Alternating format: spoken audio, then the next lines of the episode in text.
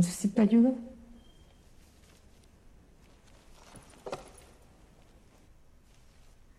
Es que no entiendo lo que dice. Permítame. Este primer papel dice que usted reconoce una maleta que pertenece a su hijo.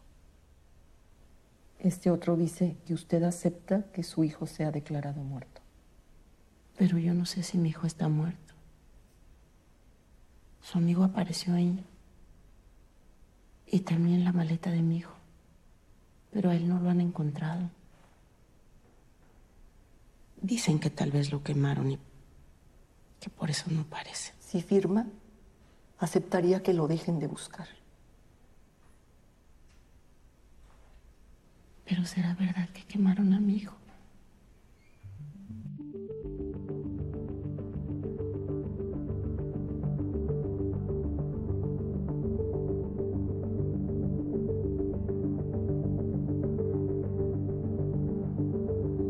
Bienvenidos sean a Plano Secuencia, su podcast favorito de cine. Muchísimas gracias por sintonizarnos una vez más para charlar sobre el séptimo arte y los estrenos en general de la temporada, ya sea en carteleras, en streaming o incluso en renta, cuando a veces nos vamos hacia las rentas que no están seguido, pero pues hemos estado haciéndolo últimamente. Es hora de, de la charla casi casi semanal que estamos teniendo, ¿no? De, de los estrenos que circulan ahorita, al menos aquí en México. Saludos a quien nos escucha desde cualquier parte del mundo. Y pues vamos a arrancar ya con este programa que es de cine mexicano. Y pues para ello tenemos aquí a Andy Saucedo. ¿Cómo estás, Andrea? Hola, ¿qué tal? Muy bien, la verdad, eh, en cierta forma contenta, como siempre, de estar aquí platicando con todos ustedes. Y también, pues ahí como un poco en conflicto, ¿no? Por la película del día de hoy, de, todos los sentimientos y emociones que, que, nos, que me transmitió, al menos a mí. Perfecto, también se encuentra con nosotros Anita Escárcega. ¿Cómo estás, Anita? Hola, muy bien, yo también estoy muy contenta de estar otra vez aquí con ustedes y además, pues, no quiero spoilear, pero con nuestra invitada de honor. Justamente hacia allá voy. Me da muchísimo gusto dar la bienvenida al programa porque sí, tenemos aquí a una invitada de honor, a Edith Sánchez. ¿Cómo estás, Edith? Hola, hola, mucho gusto aquí al todo el público y pues qué honor venir a este podcast. Muchísimas gracias por la invitación. Y pues sí, la verdad que qué emoción venir a hablar de esta gran, gran película del cine mexicano que en definitiva estuvo en muchos tops el año pasado y que probablemente va a volver a repetir este, ahora sí que su estrellato en tops de cine de este año. Sí, porque pues a pesar de que estamos hablando de cine mexicano, la película apenas acaba de estrenar aquí en México, ¿no? Y, pero estuvo en... Eh, no, de hecho creo que en Estados Unidos también se estrenó en enero, si no mal recuerdo, y, eh, pero estuvo el año pasado en el circuito de festival. Pues muchísimas gracias por aceptar la invitación de venir, Edith, me da mucho, mucho gusto, además de que también he, he estado en tu programa, te estimo mucho, he aprendido también de ti, y no solo eso, sino que tenemos el honor de que tú eres una persona que además de que le gusta mucho el cine, se dedica a trabajar en cine. ¿Por qué no nos cuentas muy rápido eh, qué es exactamente a lo que tú te dedicas para nuestros escuchas? Claro, mira, yo me dedico a la postproducción de cine y a la restauración de cine mexicano de tanto la época de oro hasta los ochentas más o menos. Eh, la verdad es que la postproducción es la parte del cine más olvidada por todas las personas, incluyendo las personas que hacen cine, pero lo, real es que sin, sin la postproducción las películas no existirían de la forma que existen ahora porque no se verían bien, se verían horribles, este, no tendrían, eh, ¿cómo se dice?, una calidad de imagen.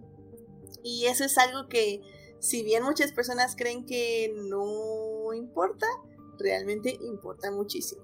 Y bueno, también obviamente la restauración de cine, que esa también la hacemos y de hecho pueden ir a ver el catálogo de películas que restauramos a la aplicación de Claro Video. Ahí todas las películas que ya tienen una versión restaurada, las restauramos nosotros.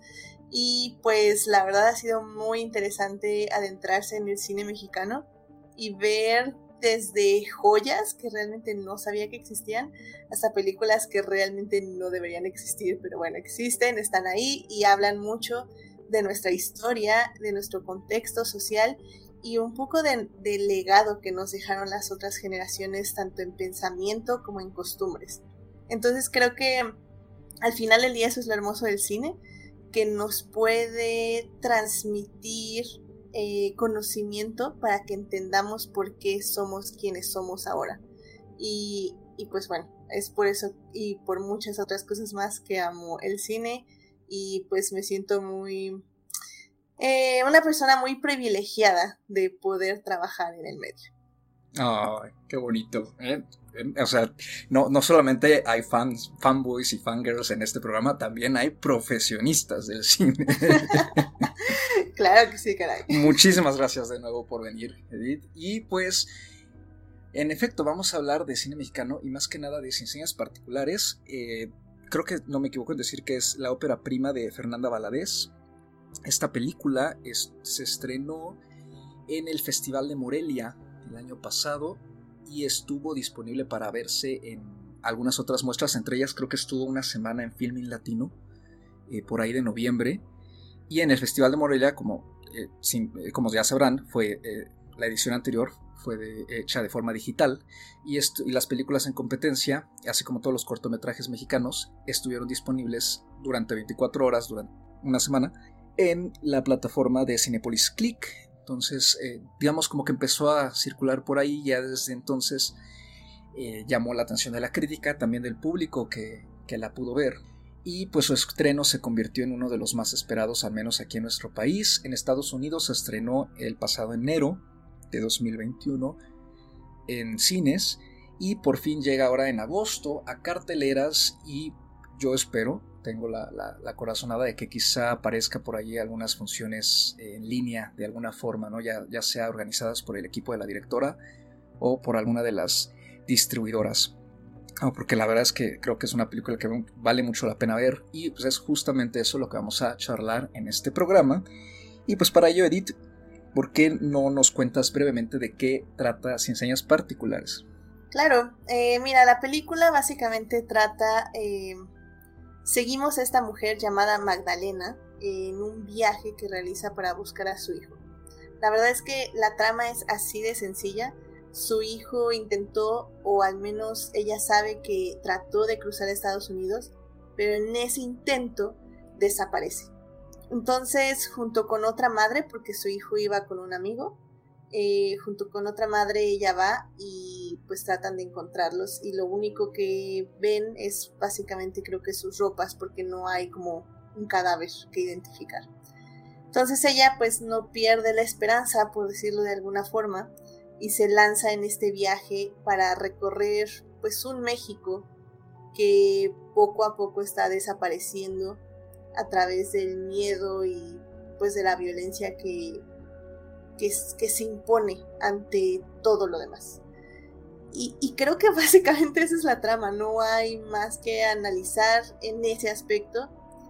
Pero bueno, o sea, la verdad es que la directora, y eso ya lo estaremos hablando, realmente le imprime un sello muy particular, una ambientación muy particular y definitivamente la actriz que hace a la protagonista Magdalena, que es esta Mercedes Hernández, le da un sello único a su protagonista. Entonces, pues sí, de eso trata la cinta. Y si bien siento que muchas personas pueden decir, hijo, no, otra película de narcos y de violencia en México, ya me la sé completamente, no quiero volver a ver una película.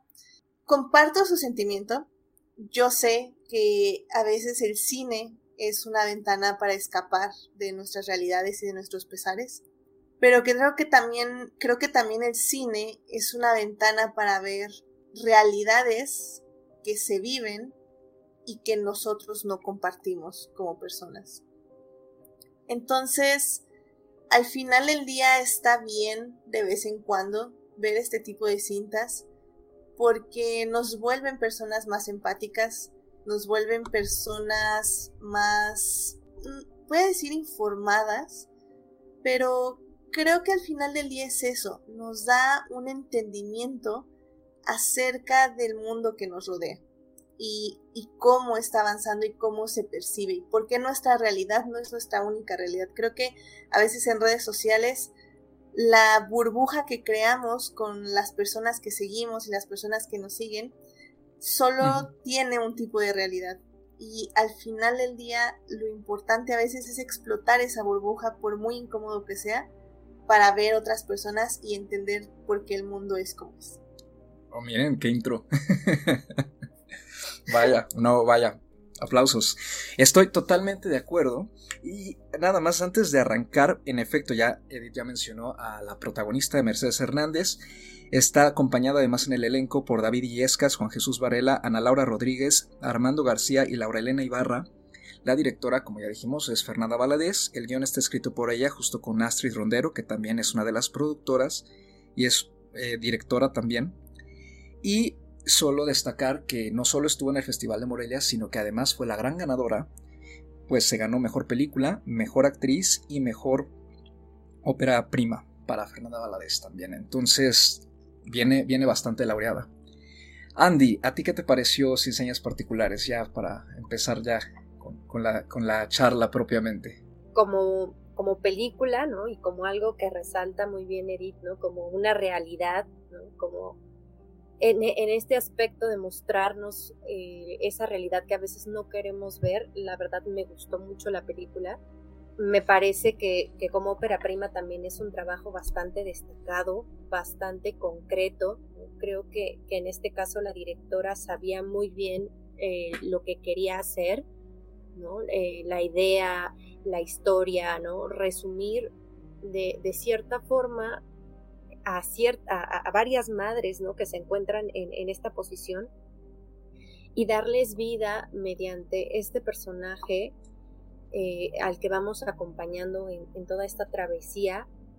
Y creo que la forma en que lo hace, ¿no? con, con, este seguimiento que, con, el que, con el que vamos, y, el, y, la forma en que también desarrolla ciertas figuras hasta metafóricas o, fantásticas para darnos un mensaje tan desolador, ¿no? tan, tan triste, creo que me gusta mucho porque como, como ya lo mencionaban, a pesar de que hay temas que se tocan varias veces y que muchas veces podemos estar ya cansados, yo soy una persona de esas, ¿no? A partir del 2009, 2010, que empezó toda esta ola de violencia, ¿no? Que se desató y que se empezó a dar a conocer en medios y que luego los medios pactan para que se reduzca, ¿no? Toda, toda esa información. La verdad es que vino una ola también de películas muy ligadas al narcotráfico, muy ligadas a la migración, muy ligadas a la violencia, ¿no? A, retratar precisamente eh, pues toda esa realidad que, que se desató en el país. Y soy de esas personas que llega a un punto en que sí requiero ¿no? abordar otros temas, porque la realidad, pues, es muy amplia, ¿no? Y mi realidad aquí en Ciudad de México es distinta a la realidad en otros estados y los problemas y las circunstancias y la cultura y la sociedad, ¿no? Pero eh, algo que también siempre he resaltado es, a veces si bien un tema puede estar muy abordado, también es muy importante cómo se aborda, ¿no? La, forma en que, en que se hace, en que se cuenta una historia y en cómo conecta con una audiencia o con, el público, eso también es muy valioso y esta película en particular a mí me parece que tiene muchos elementos tanto cinematográficos bastante interesantes como esta conexión, ¿no? Sin ser chantajista, sin ser demasiado mm, eh, lastimosa, ¿no? Creo que, que explota muy bien la realidad y sabe conectar con ese mensaje y llevarlo directamente a la audiencia. Eso la verdad me gustó mucho, le encontré gran calidad en todo sentido y es un buen sabor de boca como una película mexicana de, la actualidad, ¿no? Si bien el tema es desolador, creo que, al final eh, a mí me gusta lo, que, lo que veo. Vas, Anita, ¿a ti qué te pareció este, la película? Pues mira, yo estoy muy de acuerdo con, con todo lo que han dicho tanto Andy como Edith. Creo que es una película, a mi parecer, muy, muy importante, muy relevante no nada más en el sentido de que refleja una realidad, una realidad terrible, ¿no? Que, que, existe todos los días en muchos estados de la República, ¿no? Y que, pues como bien dice Edith, ¿no? Muchas veces nosotros en nuestra burbuja, pues no la conocemos, no la entendemos, ¿no? O sea, podemos, incluso me ha tocado, ¿no? Gente que dice, es que para qué se van, nomás van a sufrir o se arriesgan, y dices, oye, o sea, la gente no, no creo que se arriesga lo estúpido, ¿no? O sea, tienen motivos, tienen razones y pues finalmente en esta película te retratan muy bien y de una manera muy discreta, pues esta problemática que, que, que, están viviendo estas personas, ¿no? Por las cuales tienen que emigrar. Son personas que están huyendo de la violencia, son personas que están huyendo de la, de la pobreza, de la marginalización, vaya, el, sufrimiento de las madres, ¿no? Y eso es algo que a mí me llamó mucho la atención y me gustó mucho porque lo hace de una manera, pues, muy puntual y con mucha sensibilidad, el abordar eh, incluso a, una madre que parece que no pertenece a un grupo eh, marginal, ¿no? Que no pertenece a una clase social baja, ¿no? Estoy hablando del personaje de la doctora que también está buscando a su hijo porque finalmente es una cuestión ya no tanto de clase, sino, pues vaya, es una cuestión meramente de accidente geográfico, ¿no? Y seas rico, seas pobre, el vivir en ciertos estados de la República ya implica un riesgo de que te desaparezcan, ¿no? Entonces, a mí eso me gustó mucho, me llamó muchísimo la atención que, que también metieran a este otro personaje, ¿no? Que también está buscando a su hijo, porque finalmente la, la, importancia aquí es como la visión pues de la madre, ¿no? De las madres que buscan incansablemente a sus hijos, que jamás se van a dar por vencidas, aunque ya les hayan dicho mil veces, tu hijo ya se murió, hasta no ver el cuerpo, ¿no? No me voy a dar por vencida, yo voy a seguir buscando. Y yo creo que ese motor, ese e, e, es lo que guía pues a las mujeres, ¿no? Que están buscando, hay grupos de mujeres que buscan a cosas comunes y etcétera, y que se están arriesgando todos los días en buscar a sus hijos. Entonces, pues sí me parece que es una película muy relevante para la época actual, para el momento que estamos viviendo, ¿no? Y, y pues también es muy desoladora, ¿no? Es una película que te rompe el corazón, es una película que te destroza y no justo como dice ¿no? No de una manera eh, chantajista, ¿no? o, o tratando de apelar como a las emociones así muy como directamente, ¿no? Sino de una manera pues bastante soberbia, de una manera bastante eh, con una entereza, con una dignidad, ¿no? Que se ve reflejado en el personaje de, Magdalena, ¿no? De la mamá, que es una mujer pues que no, no se deja llevar, ¿no? Por, por emociones, no la vemos llorando, no la vemos, ¿no? O sea, creo que sí retratan muy bien el, el, vaya, ella en su personaje retrata muy bien esta, pues esta idea, ¿no? De, de la madre que está buscando a su hijo y que sabe, ¿no? Conscientemente y está bien consciente de que es muy probable que su hijo esté muerto, es muy probable que, que, a su hijo lo hayan matado de una manera horrible, pero vaya, está ahí y está buscándolo y no se va a cansar de buscarlo hasta encontrarlo, ¿no? Entonces, sí es una película que a mí en lo personal sí me destrozó, pero vaya, qué, qué película, de verdad que yo creo que es una obra muy completa, es una obra muy, muy interesante en el sentido de que sí te abre mucho los ojos a una realidad que a lo mejor tú sabes que existe, pero pues precisamente por esta burbuja de privilegio en la que vivimos es que nunca la podemos ver de una manera muy tangible, ¿no? Estoy totalmente de acuerdo en general con lo que han comentado. Y a mí creo que lo que más me gustó de la película es justamente esa sensibilidad y esa empatía que va creando la directora con, este, con, la protagonista mediante este acercamiento que tiene hacia ella con la cámara. Generalmente estamos, la seguimos, la cámara siempre está detrás de, Magdalena eh, y en ningún momento la, es, morbosa la cámara, eh, ni con ella ni con su entorno. Eh, tampoco es gráfica en ese sentido. Me parece que es una decisión muy acertada, ¿no? Y de hecho por ahí leí que, tanto la directora como su co-guionista, entre cuando estaban escribiendo, cuando buscaban como trabajar de forma gráfica la violencia, como que la película dejaba de funcionarles, ¿no? se sentían que, estaban haciendo algo mal. Creo que fue muy acertada la decisión, ¿no? De, seguir a Mercedes Hernández, porque creo que de esa forma nos, vuelve más partícipes de lo que ella, de toda esta gente con la que ella se va encontrando eh, y pidiendo como pistas y señales, ¿no? Y aunque parecía ser que no pasa mucho en esta odisea que ella, por la que ella pasa, como que poco a poquito es un es como un martillazo más, ¿no? De, de, dolor, un martillazo más de frustración, de impotencia y de miedo también, ¿no? Que, que nos va transmitiendo y que se, sentimos cuando, cuando, cuando estamos con ella. Y creo que otra cosa por la que funciona esa estrategia muy bien es que muchas veces, no sé si se fijaron, eh, no vemos al interlocutor de, con quien ella habla, ¿no? No vemos a la persona con la que ella habla.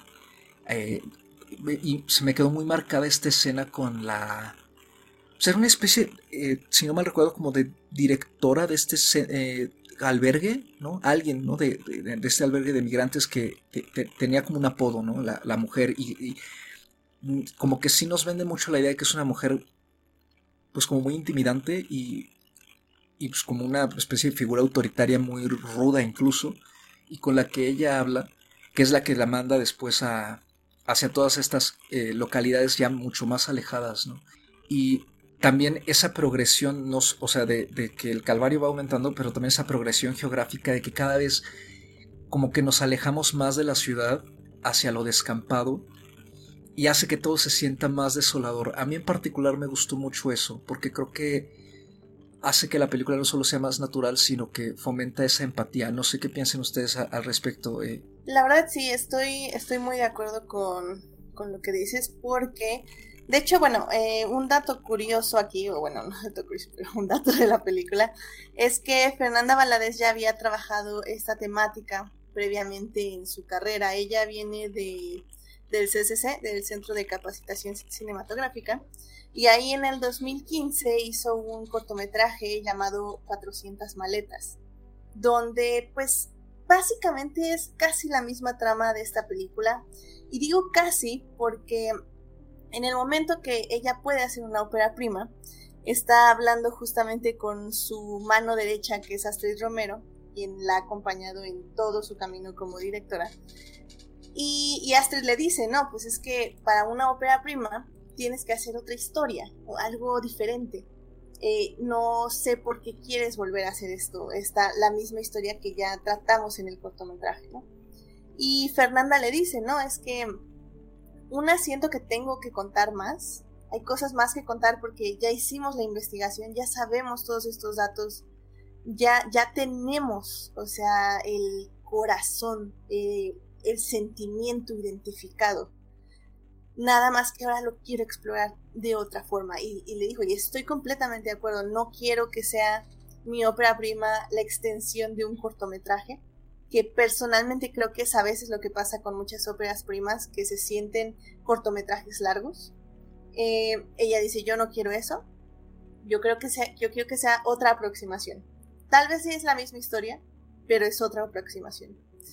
Y creo que fue un muy, muy, muy acertado, eh, pues una idea muy acertada, o más bien que se logró de forma acertada, porque al final del día eso es la cinta, es, es, una, es un conjunto de sensaciones y de emociones acerca de un hecho que todo mundo en México al menos conoce o ha oído hablar. Y, si a mí me preguntan que justamente cuál es la diferencia de esta película con todas las otras películas de desaparecidos, es eso, son las emociones, porque esta cinta es, es una película que te tienes que sentar a sentir a vivir, no la tienes que analizar, no tienes casi casi que ni pensar. Nada más tienes que llegar y sentir lo que la protagonista está sintiendo porque en un nivel funciona casi casi como documental porque literalmente como bien dices Carlos, o sea, nada más estamos viendo, estamos siguiendo a esta mujer, no vemos a nadie más con quien ella interactúa o al menos no les vemos directamente. Em, a veces hasta la seguimos de espaldas o o la vemos desde lejos en ciertos planos muy abiertos, pero realmente estamos como percibiendo lo que ella percibe y sintiendo lo que ella percibe, desde una lejanía y a la vez desde una cercanía. Y sé que soy contradictorio, pero al final del día así es como funciona esta película y, y, me parece extraordinario que una directora lo haya logrado este sentimiento en su ópera prima. Porque, porque sí, o sea, creo que el error de muchas de estas películas mexicanas que tratan temas de violencia es uno, mostrar la violencia de una forma demasiado gráfica que casi casi la vuelve, no voy a decir risible, pero en el mundo de una protección psicológica, se podría decir, casi casi nos la vemos falsa, una violencia falsa que nos puede hasta dar risa por lo falsa que se ve. Es eso, una es mostrar la violencia por mostrarla y dos, tener que mostrarla porque la quieres mostrar, porque sabes que el público no va a entender de otra forma qué es la violencia si no vemos una cabeza rodando por el asfalto. Al final del día lo que me encanta de que sea una directora en este caso es que sabe que la violencia no tiene que ser una cabeza rodando por el asfalto para que sea violencia. Y eso nos queda muy muy claro desde las primeras escenas de, de la cinta y nos queda aún más claro en el final de la cinta. Que no, obviamente no voy a decir spoilers, pero podría ser hasta una secuencia casi onírica, porque la violencia cuando se vive y cuando resulta tan, tan literal, tan, ¿cómo vamos a decirlo? Una violencia tan choqueante, tan impactante, una, una violencia tan impactante que la mente solo la puede captar como en sueños. Y esa idea me pareció exquisita, o sea, sinceramente eh, el final de la cinta es una de las cosas más acertadas que he visto en el cine mexicano desde hace mucho, mucho tiempo. Me encanta.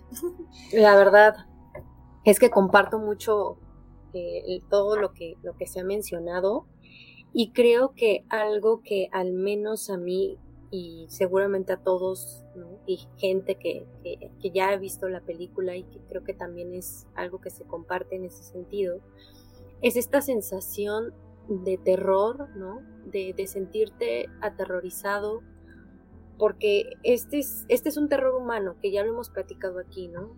Eh, más allá de las películas llamadas en el género.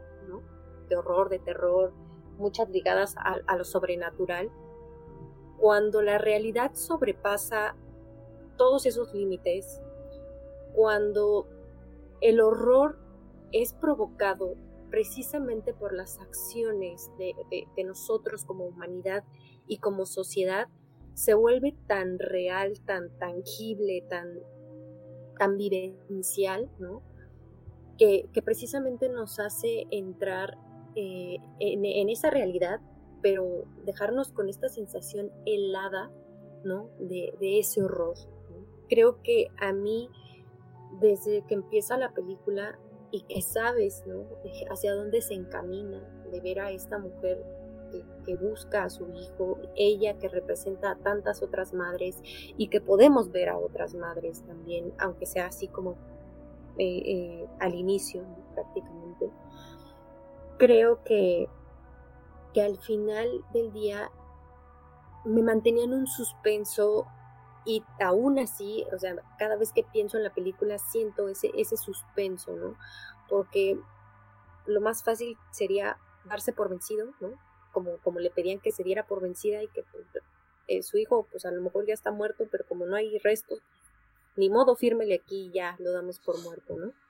Creo que, que el mantenerme como en ese constante suspenso de que algo le iba a pasar a ella, ¿no? De que también se estaba adentrando a todo ese, a ese horror, ¿no? A esa pesadilla que por momentos parece, parece la película, me mantenía en un suspenso y en un horror y en una angustia y en esa, en esa desesperación, ¿no? Que, que llega a un punto en que se comparte con, con todas estas personas que pierden a un familiar de esta forma. Y como dice Ana, eh, se puede mirar desde muchísimas perspectivas, ¿no? Hay gente que, dirá que pues para qué quieren irse a nada más arriesgarse a sufrir.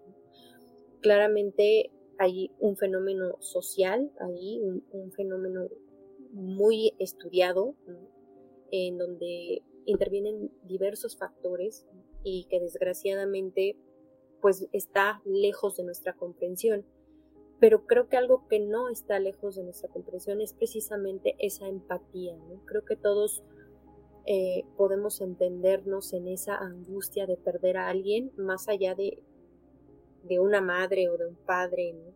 Eh, el, el no, saber dónde está tu hermano, dónde está tu primo, dónde están tus tíos, tus abuelos, tus amigos, ¿no?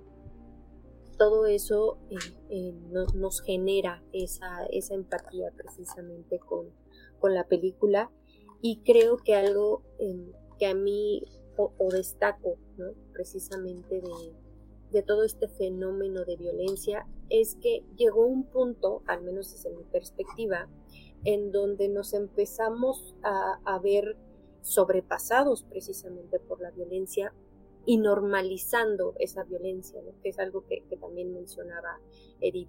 Empezamos a ver ahí en los periódicos, en los medios, en redes, en, o sea, en todos estos mensajes muy ligados a la violencia donde aparecían cuerpos, aparecen fosas, aparecen pues eh, armas, ¿no? grupos armados, ¿no? Y creo que, que eso llegó a un punto en que nos hizo normalizar esas imágenes, ¿no? Envolvernos hasta cierto punto indiferentes, ¿no? Eh, como sociedad. Y creo que esta película, de la forma en que lo abordan, como bien describía Edith, hace que, que retome otro valor, ¿no? Que, que te importe, porque ya no está conectando con una imagen en sí, está conectando con una emoción, está apelando precisamente a esa empatía de sentirte horrorizado y de sentir que, esa realidad puede tocar a tu puerta en cualquier momento, seas un inmigrante o no lo seas. Creo que, que, esta parte de, la violencia, del terror, del suspenso, ¿no? y que a su vez eh, se complementa o, se antepone eh, con esta valentía del personaje y que representa también la valentía de muchas madres, de estos grupos de madres que buscan a sus hijos, que buscan a sus familiares y que se están exponiendo precisamente a esa, a esa violencia, a esa pesadilla. Creo que hacia el final de la película, sin dar spoilers ni nada, creo que, que eso es lo que, lo que más me impactó en, el sentido de, la historia, ¿no? de, lo que me estaban contando. El ver eh, que más allá a veces de, enfrentar esa realidad o del temor, ¿no? de decir, pues estoy buscando a un hijo que probablemente no voy a encontrar o que voy a encontrar muerto, ¿qué pasa si no lo encuentras muerto? ¿no? ¿Qué pasa con, con, con esa incertidumbre de saber, pues al final, qué pasó? y qué va a pasar si la historia no te gusta o si la historia es más aterradora aún que encontrar un cadáver. Creo que, que sobre todo, ese, ya hablando un poco más en ese sentido de, la historia y del final, eso la verdad es, una forma bastante dura de, terminar con una película y con un relato que, que ya de por sí es, es difícil. Y no solo eso, sino que o sea, aparte de, esa dura realidad, ¿no? Eh, creo que otra cosa que complementa muy bien toda esta travesía que tiene el personaje de Magdalena es aparte de la otra historia que nos ponen en la película, que es la de Miguel, ¿no? que también se ve enfrentado a la violencia a su regreso a México después de que es deportado desde Estados Unidos. Anita, ¿a ti qué, te pareció esta, esta segunda trama que se va entrelazando con el viaje de, de la protagonista? Ay, la historia de Miguel también me parece muy, muy triste, ¿no? Como, o sea, él narra, ¿no? Que, que estando en Estados Unidos no podía comunicarse con su familia, ¿no? Entonces él no tenía ni idea de qué era lo que estaba pasando de este lado. Y pues el regresar a tu casa y encontrarte que dejaron todo botado y tu familia ya no está y no tienes ni idea, ¿no? De qué les pasó y el, el, momento en el que él se da cuenta de, de, esto, ¿no? El momento en el que en el que Magdalena regresa y lo encuentra sentado en la mesa, ¿no? Y le dice, tenemos que irnos de aquí, vente conmigo, ¿no?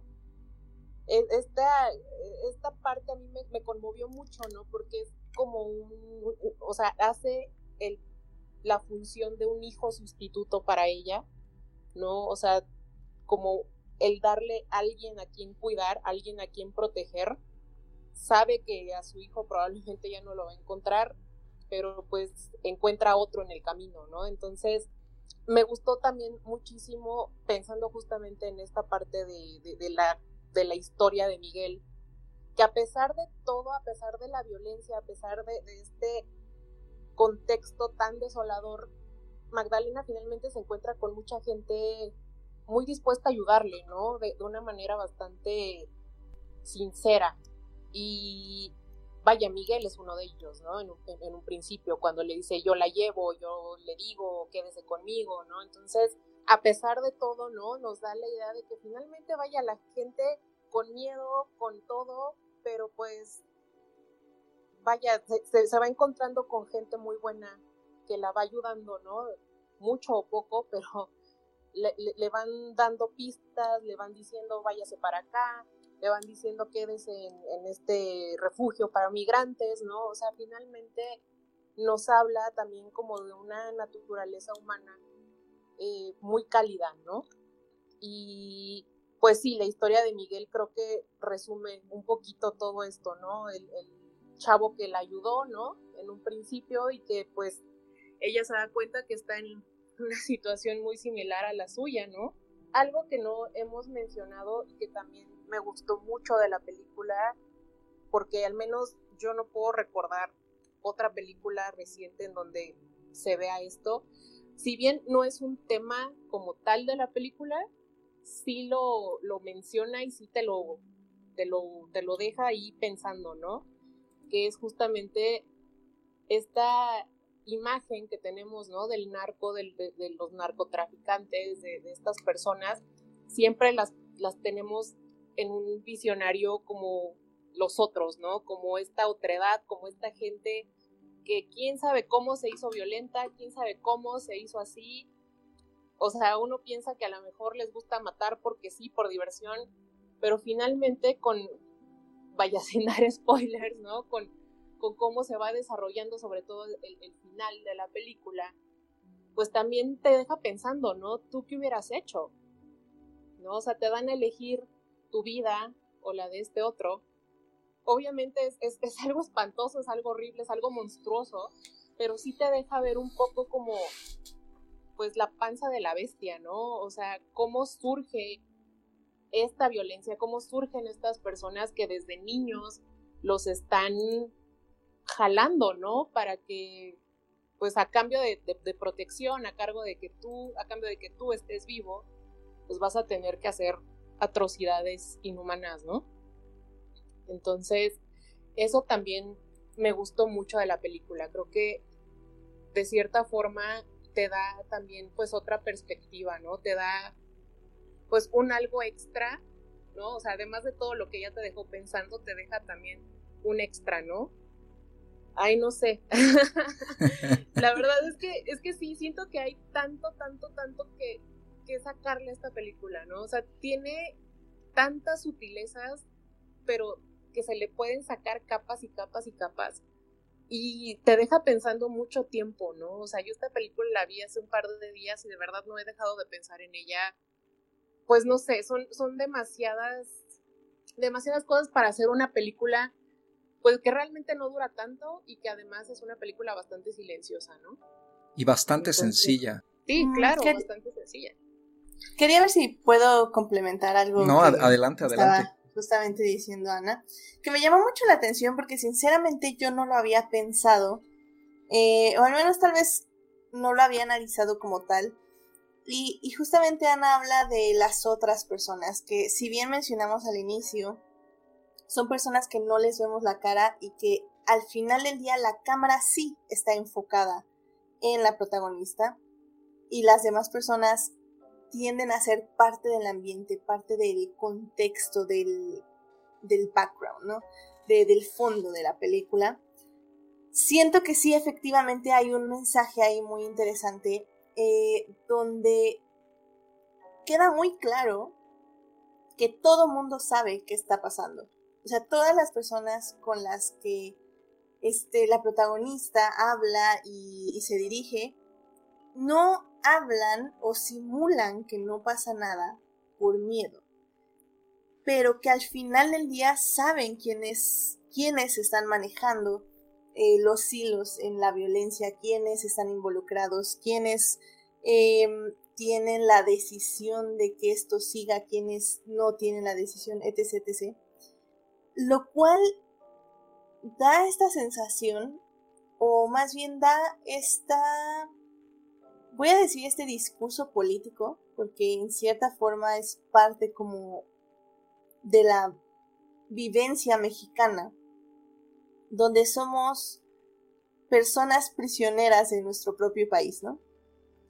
Eh, porque todo mundo justamente dice, no pasa nada, pero voy a decir que no pasa nada, aunque sé que está pasando algo. Entonces, cuando alguien viene y me pide ayuda, puedo no puedo decir que no por miedo o porque no quiero, pero al final del día puedo decir que sí. Y creo que también esa es una parte muy importante del discurso de la directora, porque al final del día ella dice, o sea, si todo mundo dijera que sí, yo te ayudo, esto avanzaría más rápido y, y podríamos salvar muchas vidas en cierta forma pero como todo mundo está fingiendo que no pasa nada, ya sea por miedo o por conveniencia, lo cual son dos, eh, dos formas muy diferentes de pensar que no está pasando nada, pero bueno, por miedo o por conveniencia, entonces este país sigue como sigue por eso. O sea, creo que es un subtexto que está abajo de la película, muy, muy abajo, pero que está ahí y me pareció como muy interesante sacarla a reducir ahorita. Sí, eh, de hecho, esta idea que tú compartes, Edith, sobre lo de las personas, ¿no? Que va enlazado con lo que también estaba comentando Ana, creo. Eh, a mí me, me, lleva hacia otro tema, otro subtexto, ¿no? Como tú bien acertadamente lo acabas de llamar, eh, que creo también maneja la directora. Y no sé qué opinen ustedes de esto. esta gente, o sea, nos, nos, topamos con personajes, personas más bien, ¿no? Que ayudan a Magdalena, eh, como tú bien dijiste, ¿no? Eh, al final eh, se guardan la información por miedo o conveniencia, porque el sistema como que así funciona, ¿no? Y, también como que da un poquito esta impresión de que cualquier persona que llega preguntando y como que buscando rascar en el asunto, pues no es bienvenida, ¿no? O sea, porque viene a alterar el sistema, viene a, a mover el avispero y como a cambiar las cosas, ¿no? Y que puede crear problemas justamente. Eh, entonces tenemos como por un lado esta buena voluntad, pero al mismo tiempo creo yo que también eh, hay, algunas de estas personas se mueven también poco a poco a través de malos hábitos, ¿no? Y creo que más bien, eh, no, no malos hábitos, sino como pues decisiones quizá pues no buenas, ¿no? Que piensan con malicia, por así decirlo. Y creo que el otro extremo que explora Fernanda en la película es en parte ese. Exactamente qué es lo que lleva a... ¿Cuál es el origen de, toda, de toda esta violencia, de todo este mal actuar de muchas de estas personas que están involucradas en, este, en estos círculos de violencia relacionados con el narco? No solamente por esta presión quizá a la que se ven obligados eh, los migrantes o las personas que, buscan irse de, de mojados, de mojadas, perdón, o, haces esto o mueres, ¿no? No solamente es gente a la que le dispararon y ya, es gente a la que la han maltratado, mutilado, torturado, como dijiste al inicio, ¿no? Descabezado. Es, una violencia ya, pues, muy malsana, ¿no? Eh, eh, eh, como que llega a un extremo que es casi... Vamos, si te lo describen, tú pensarías que a lo mejor es... No es o sea, algo así no puede ser real, ¿no? O sea, y sin embargo ocurre y es de lo que más sufre el país en estos últimos 10 años, no solamente de la violencia generalizada, sino como de este ya grado pues inhumano de violencia, ¿no? En el que ya no solo se busca matar, sino que la muerte de, pues, la sufran, ¿no? Y creo que en ese sentido eh, ella utiliza unos recursos muy interesantes, más que nada por medio de la imagen y el sonido. Se me viene a la mente esta escena que me pareció muy poderosa, eh, en la que escuchamos la descripción de qué es lo que pasa en uno de estos asaltos. Eh, a, los camiones. y la voz que narra toda esta secuencia, en primera no habla en español, habla en, una, en, otro idioma. Y aparte de eso, no tenemos un subtitulaje que nos esté apoyando en ese sentido. A mí me pareció un recurso muy, muy acertado, muy fuerte. Eh, incluso la simbología que ella utiliza ya con la imagen creo que termina como estableciendo esa pregunta, ¿no? Exactamente qué es lo que lleva a que la gente que, se mete en, estos círculos por las diferentes razones por las que lo hacen, termine actuando de esta forma. Como que soltando el impulso violento de esta forma. Y creo que ahí la película además puede transformarse en en una extrapolación bastante universal si lo consideramos con lo que ocurre en muchos otros países actualmente, ¿no? Se me viene a la cabeza no solo lo que está ocurriendo ahorita en Afganistán y, que posiblemente ocurra, sino cosas que han estado ocurriendo, por ejemplo, en África, ¿no? En varios países como Nigeria, donde pues ha habido grupos así rebeldes, eh, de, grupos paramilitares con mucha violencia que han secuestrado niños, secuestrado mujeres, secuestrado maestros en las escuelas y en los pueblos y creando este reino de terror, ¿no? No sé qué, qué, piensen ustedes de, esto en general, ¿no? De la reflexión que hace Fernanda sobre el mal. Híjole, es que la figura del mal, ¿no? Al final del día eh, tiene diferentes caras, ¿no? Y también creo que el utilizar dentro de este discurso, ¿no? Eh, y como tú dices, lanzarte esta pregunta es, ¿qué mueve todo esto, ¿no? ¿Qué hay detrás de, todo, toda esta violencia, más que maldad, más que, el, sentimiento o los instintos más primitivos ¿no? de, del hombre, de la, de la raza humana, ¿qué hay más, más atrás de, todo eso? Creo que el utilizar todos estos simbolismos, estas imágenes que, bien mencionas ¿no? de, esta escena donde estamos escuchando todo este relato, la verdad le da, es, es, lo que hace que la película se separe no completamente de lo que podría ser un documental y lo que le aporta en cuanto a la narrativa, en cuanto a la historia, en cuanto al, mensaje en sí, ¿no? En cuanto a la estética incluso.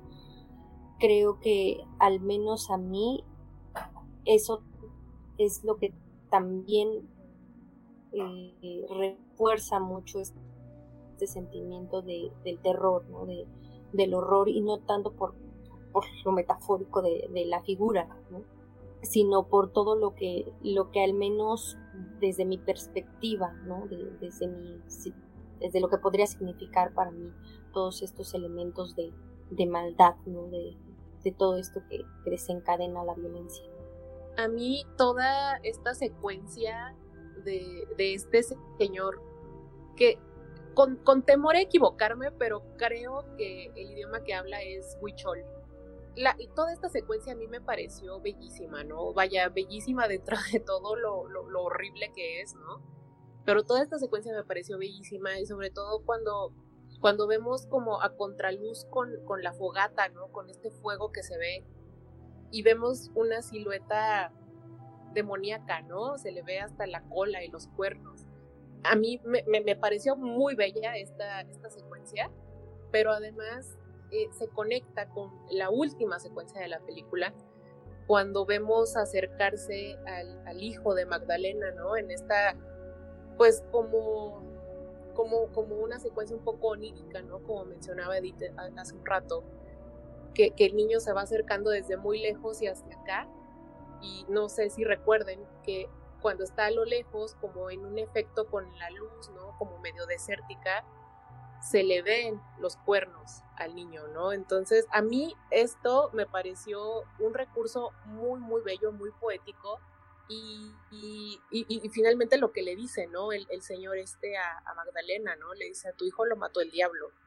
Y, híjole, no, a mí en esa escena les juro que sí se me puso la piel chinita me pareció muy bella, muy desoladora, pero además de todo muy, muy inteligente, ¿no? Como, como, como un elemento narrativo cinematográfico me pareció brillante. Edith. Creo que sí la cinta es su final y es la manera en que resuelve toda la trama y todo el conflicto que nos presenta durante toda la película. Creo que al final del día es ahí donde resalta y es ahí donde tiene su mérito la película porque como ya había mencionado están todas estas emociones y estos sentimientos que nos hace sentir durante toda la cinta con estos planos que algunas personas podrían decir que son ¿cómo se dicen? Contemplativos. Eh, muchas personas pueden pensar que son planos contemplativos, sin embargo, son tomas que tienen objetivos muy particulares dentro de la narrativa de la historia. Y creo que ahí habla muchísimo de la directora y del poder, de que sabe el poder que tienen las imágenes y cómo estas imágenes transmiten simbolismos, transmiten emociones y sobre todo transmiten historias. Y, todo esto simplemente se une de manera perfecta para el final. Y, es eso, al final del día, creo que estas historias eh, de búsqueda sobre todo y búsqueda, tragedia y violencia, casi siempre vienen respaldadas de historias, vienen respaldadas de lo que dijo la otra persona, ahora sí que lo que dijo el vecino de la vecina, del tío de la prima, porque así al final del día es la, es la manera más nativa de transmitir historias, ¿no? Que, que es la oral, es la más, no nativa, perdón, es la forma más común, la primera forma, por decirlo de alguna forma, de transmitir, la primera forma de transmitir historias, es la primera, la, primera forma de transmitir historias. Y que, se construyan narrativas cinematográficas alrededor de ello me parece excelente. Y como bien sabemos, también en, esta costumbre del teléfono descompuesto, por decirlo de alguna forma, cada persona siempre le va a añadir cierto folclore. Y en el caso de relatos de traumas o que causan traumas y violencia, y que porque vienen de violencia, los relatos van a estar pintados por asuntos psicológicos, eh, oníricos y muy personales de, de, la persona que lo está relatando. Y también si oyes de una tercera parte, pues la persona que relata lo que la otra persona le dijo, evidentemente va a venir pintado de esos traumas y de la impresión que le deja, ¿no? A la otra persona. Entonces, creo que eso es lo bonito de esta película, que siento que tiene todos esos tintes de una persona que, como dije al inicio, se ve que estudió el tema y se ve que le encontró qué quería decir acerca de ese tema, o más bien encontró la forma en que quería transmitir las historias que escuchó. Y creo que todo eso se une de forma perfecta para el final. Y yo creo que con eso que acabas de mencionar, Edith, creo que además de que me parece una muy bonita conclusión y de enlazarlo hacia el final de la película, eh, podremos ir también ya concluyendo esta breve discusión de, que ha sido muy enriquecedora sobre enseñas particulares. Eh, nada más me gustaría destacar eh, antes, como otro dato cultural, llama mucho la atención que la película está, digamos, ambientada como en el norte, ¿no? nos da mucho a entender eso, sobre todo por las escenas de Miguel pero la realidad es que creo que el 90% de la película, si bien, eh, si bien eh, recuerdo lo que leí por ahí, estuvo filmado en el estado de Guanajuato. Porque además ahí se recibieron casi todos los estímulos con los de presupuesto. Eh, y pues por cuestiones de lo mismo, presupuesto, traslado y demás, la película fue filmada casi en su totalidad en ese estado. Y me parece pues muy impresionante, ¿no? Como la directora sí consigue transmitir mucho que en realidad estamos en el, norte mediante todos estos parajes, ¿no? Y la cinematografía que es, es muy bella. Y como segundo y último dato cultural, eh, que el gran parte del crew es, está conformado por mujeres. Entonces, además es una película que tiene ese toque, ¿no? Y que creo que es una evidencia más de que, en efecto, sí, las mujeres pueden contar las historias de una forma muy distinta y yo creo mucho más valiosa. Sí se nota mucho eso y es por eso que creo que hay que dar más oportunidad y abrir la brecha eh, para que haya más mujeres en la industria cinematográfica en todos los niveles y en todos los, este, no solo estudiando, sino también trabajando y en los diferentes eh, apartados ¿no? que comprenden la industria. Ya nada más para concluir, pues yo, yo le daría a ciencias particulares, ¿no? Si nos vamos a las estrellitas, por así decirlo, que hay gente a la que le sirve, hay gente a la que no le sirve, pero como una referencia, cuatro estrellitas. Andy. Yo eh, la estuve pensando bastante, la verdad es una película que, que vi, que bueno, hasta cierto punto disfruté, ¿no? Como un trabajo cinematográfico y que me aportó muchísimo en términos, eh, ¿no? De, de, historia y de valor social. Yo le doy cuatro estrellas y media. La verdad es una película cuando nos preguntan, ¿no? Porque a mí me han llegado a preguntar qué películas mexicanas se pueden recomendar de la época actual porque existe todo, toda, esta, toda esta idea de que no hay buenas películas mexicanas yo no generalizo, yo sé que el cine mexicano está acaparado, ¿no? con ese enfoque ciertamente muy comercial, eh, con historias muy ligadas a las comedias, ¿no? Eh, la verdad, esta es una película que vale la pena ver, que vale la pena recomendar nosotros mismos como, pues, como fanáticos, ¿no? De, del cine, y la verdad, si a mí me lo preguntan, yo diría que le den una oportunidad, ¿no? Que, se adentren, eh, que si bien el tema a veces nos genera como pues eh, cierto rechazo o, ya a ver ser muy repetitivos, creo que sí, sí merece mucho verla, ¿no? Darle esa oportunidad en el visionado, es, ya sea que vayan al cine, ya sea que la puedan ver desde sus casas. Sabemos que ahorita es difícil no precisamente hacer esas recomendaciones, pero pues también ya todo con, precaución. Eh, si son de las personas que disfrutan ver el cine y que tienen pues ganas de ver algo de cine mexicano, muy recomendada.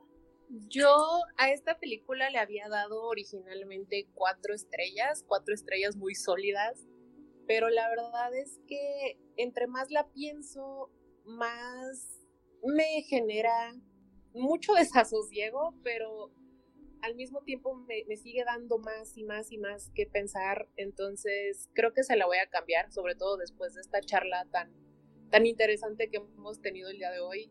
Y le voy a poner cuatro estrellas y media. Y obviamente cerramos con Edith. Edith, si tuvieras que darle alguna puntuación.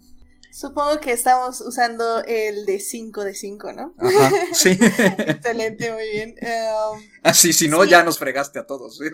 Sí, así como, vamos, porque si le estamos dando 10, pues sí, creo que está muy baja, ¿no? Pero... ¿Qué pasó? No, yo la verdad igual, exacto, exacto. No, yo la verdad, este, como bien dices, Carlos, es una película que tiene otro tipo de sensibilidad y creo que eso es lo importante, que otras personas fuera de la visión masculina acerca de las cosas, creo que ahorita lo más refrescante es tener este otro punto de vista que hace tiempo no veíamos en el cine y que se puede obtener de diversas personas que pues no tengan esa visión masculina acerca de las cosas. Me, me alegra mucho que se hagan estas películas, pero sí creo que evidentemente tenemos que apoyarlas de forma más enérgica que a una película, a otro tipo de películas. Personalmente yo vi la película en el festival, bueno, en Filming Latino el año pasado. Y si bien ahorita no estoy yendo yo a cines, así que es mi decisión, sí le compré su boleto a Sin Señas Particulares, aunque no fui a la sala de cine. Porque creo que también es otra forma de apoyar. O sea, sabemos que ahorita no estamos yendo, pero también entiendo que la película se tenía que estrenar y que sí se está contabilizando. Entonces fue como mi forma de apoyar de nuevo a la cinta. Habiendo dicho eso, pues sí, obviamente yo sí le pongo cuatro y media de cinco a la película porque, como bien estuvimos diciendo, tiene muchísimas capas de análisis, está hecha de una manera muy bien la película, tanto en su fotografía como en su edición, como en su guion, o sea, estuvo, estuvo muy, muy bien pensada.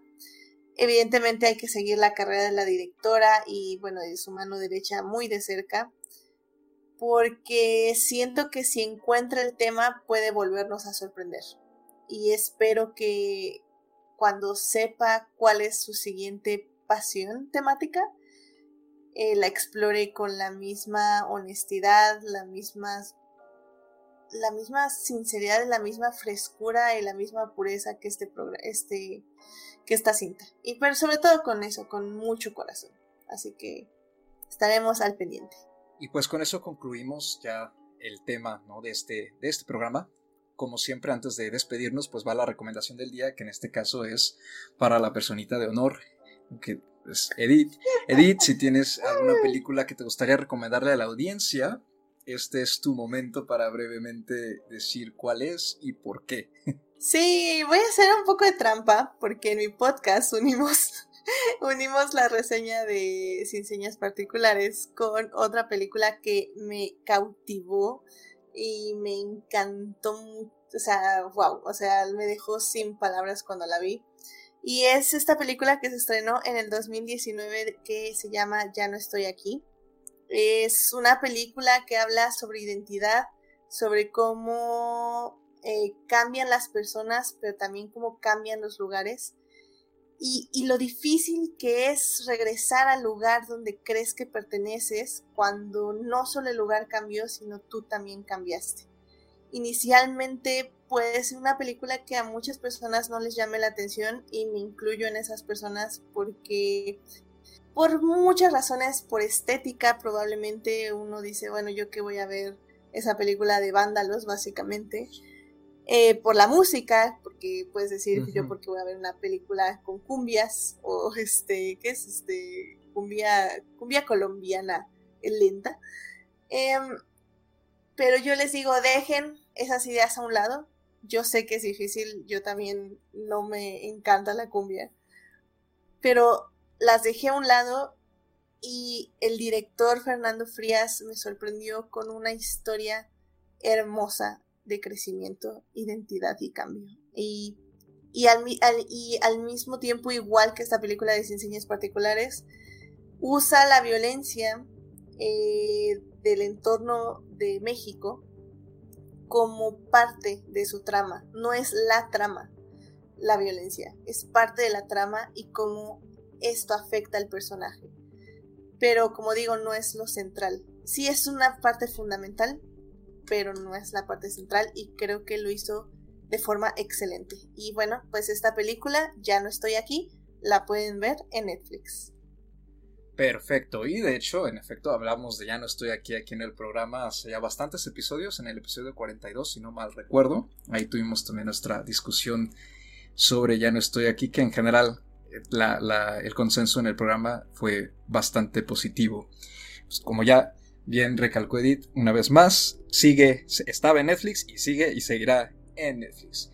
Con eso ya nos despedimos. Mm. Andy, ¿dónde te podemos encontrar? A mí me pueden encontrar en Twitter, eh, también en Instagram como arroba Andrea ahí ya saben que, que recibimos sus comentarios y pues también recomiéndennos ustedes otras cosas.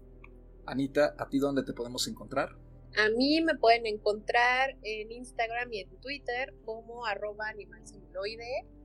También pues yo siempre estoy bastante pendiente de, estas dos redes, entonces pues también, ¿no? Cuéntenos si ustedes ya vieron alguna de estas dos películas, ya sea Ya no estoy aquí o Sin señas particulares, cuéntenos sus observaciones, lo que sintieron, lo que pensaron, ¿no? Creo que lo importante de estas películas es que nos den de qué hablar. Edith, cuéntanos a ti dónde te podemos encontrar, dónde te podemos escuchar también y de nuevo muchísimas gracias por venir al programa. No, muchísimas gracias por la invitación, la verdad me la pasé muy bien y pues a mí me pueden encontrar en Twitter en HTIDEA donde cada vez hablo menos de Star Wars y más de Luis Hamilton, campeón mundial de la Fórmula 1. y pues también a mí me escuchan en Adictia Visual que es el podcast que se estrena todos los lunes 9.30 de la noche en vivo. Estamos ahí hablando de películas y series que pues nos encantan. Eh, toda la semana tengo diferentes invitados y, pues ahí, ahí estamos discutiendo. Esta semana, por ejemplo, eh, sacamos el sombrero de copa y la copa de vino para hablar de cine de arte, en específico las películas de Persona, el, bueno, Persona de Berman, el espejo de Tarkovsky y Salud de Pasolini. La verdad que casi nunca somos un podcast de más de cine comercial, tengo que admitirlo. Pero ahora sí dije, no, ya me desquito y vamos con lo más snuff de los snuff. Y pues ahí les decimos por qué son unas hermosas películas que deberían al menos eh, intentar ver, porque vale mucho la pena y creo que no se van a arrepentir. Pero bueno, estamos ahí en Adictia Visual en YouTube, en Twitch y para descarga diferida en todas las demás plataformas, ya sea Google Podcasts, iTunes, eh, Prime, donde quieran, ahí está el podcast. Perfecto. Y pues a mí me encuentran en Twitter como arroba Mr. Carlos Ochoa. Ya saben, con un 8 en dígito y una A minúscula. Cualquier duda, comentario, reclamo, queja, además, es bien recibida en general. Y pues como siempre, hablando de cine, sobre los estrenos y lo que viene. Y también lo que se ve que ya no son estrenos, pero que siempre vale muchísimo la pena. Ya saben, si van a carteleras presenciales, como siempre háganlo con todas las recomendaciones, ¿no? Eh, ya es como ley hacerlo, ¿no? Sigan todas las eh, medidas de prevención de los diferentes recintos y si no, pues saben que pueden disfrutar de la enorme y vasta oferta que hay en casita en plataformas de renta o streaming. Pásenla bonito, síganse cuidando mucho, nos escuchamos en otro programa y hasta la próxima.